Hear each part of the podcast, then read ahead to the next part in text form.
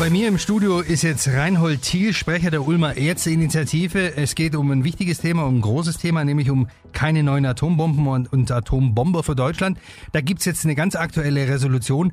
Herr Thiel, äh, warum diese Forderung? Ähm, Sie, Sie, Sie wollen, dass quasi auch der Boden hier, äh, sage ich mal, atombombenfrei bleibt, richtig? Zum einen ist es natürlich jetzt sehr viel gedankliche Bewegung durch den Überfall in Russland in der Ukraine, äh, die natürlich entschieden verurteilen, aber das ändert nichts an der Haltung, dass wir auch trotz dieser ganzen, sage jetzt mal, Kriegshysterie, die jetzt gerade im Moment äh, allgemein üblich ist, den Einsatz von Atombomben als Massenvernichtungswaffen einfach ablehnen und es auch nicht als Lösung für die heutigen Probleme ansehen. Jetzt Ihre Forderung an die Bundesregierung, das ist ein offener Brief. Ja, wir haben einen offenen Brief verfasst und zwar alle oder viele Friedensgruppen aus den Standorten, in, in denen damals im Kalten Krieg äh, die Atomreak äh, die Atomraketen Pershing 2 stationiert waren. Die waren hauptsächlich in Baden-Württemberg, in Heilbronn, in Mutlangen und auch in Neu-Ulm. Und an diesen Standorten haben die Friedensgruppen sich zusammengetan und haben einen mahnenden, offenen Brief jetzt an die Bundesregierung und an, auch an alle Abgeordnete im Bundestag gerichtet, der heute veröffentlicht wird, ja. Hm. Und Ihre zentrale Forderung lautet wie? Die zentralen Forderungen sind natürlich, dass die Zielplanung und aktive Mithilfe bei Massenvernichtung nicht dem ethischen und moralischen Standard von uns hier in Deutschland entspricht.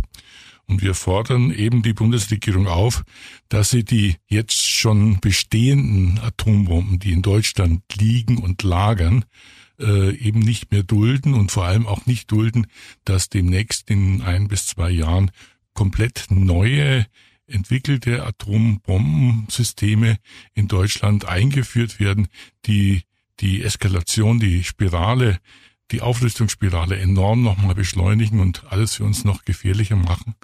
Und wir wollen auch nicht, dass die Bundesregierung für 15 Milliarden äh, Euro äh, neue Atombomber von Amerika kauft, nur damit bundesdeutsche Pilotinnen das in Deutschland Atombomben fliegen dürfen.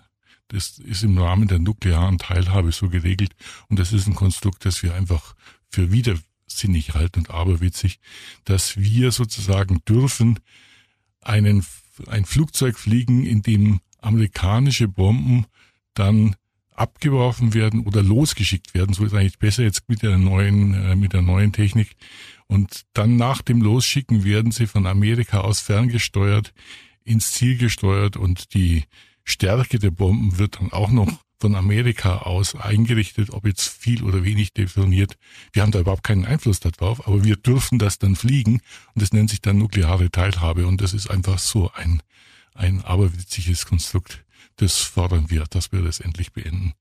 Mhm. Und natürlich, äh, dass wir eben diese Kampfflugzeuge für 15 Milliarden nicht kaufen, dafür können wir wirklich Sinnvolleres in Deutschland machen. Mhm, in der Tat. Und das Ziel wäre wahrscheinlich dann irgendwo in Europa. Ja, auf den Knopf drückt der amerikanische Präsident im anderen Kontinent. Der hat ja diesen Atomkoffer letzten Endes. Das Ziel wird auch in Amerika bestimmt. Äh, es kommt irgendwo in Europa oder Mitteleuropa kommt zu einer Detonation und was natürlich ganz sicher ist, wie das Amen in der Kirche, das ist einfach diese Logik von der atomaren gegenseitigen Abschreckung. Sobald so etwas geschieht, kommt ein atomarer Gegenschlag und der wird sehr ungezielt, aber sicherlich bei uns auf den Kopf fallen äh, und nicht in Amerika. Viele Menschen haben jetzt auch mit dem Ukraine-Krieg, wenn sie die Bilder vom äh, Krieg und Terror sehen, äh, Angst vor dem Dritten Weltkrieg und natürlich auch Angst, Angst vor einem Atomkrieg. Ähm, wie real ist es denn? Können Sie das, sehen Sie es auch so? Ich habe Angst, ja. Glauben Sie, dass das im Bereich des Möglichen wäre, tatsächlich? Ja, schon am ersten Tag des Einmarsches von den amerikanischen, äh, von den russischen Truppen in der Ukraine hat zwar noch etwas verklausuliert, äh, Putin unverhohlen eine Drohung gemacht und hat gesagt, sobald uns hier jemand von dritter Seite in die Quere kommt, wird Europa etwas erleben, was es vorher noch nie, nie gesehen hätte. Und schon am dritten Tag nach dem Einmarsch hat er eben diese etwas verklausulierte Formulierung, sehr deutlich gemacht und hat gesagt, er hat die äh, russischen ähm, Streitkräfte aktiviert, was im verklausulierten Sinne heißt, er hat die Atomstreitkräfte auf scharf gestellt. Und das heißt natürlich, sobald Russland etwas auf scharf stellt, stellt die Gegenseite das auch auf scharf. Also wir haben im Moment eine Situation, in dem alle mit äh, hochnervös schon den Finger auf dem Abdruckknopf haben, sobald irgendwelche Informationen kommen hin oder zurück.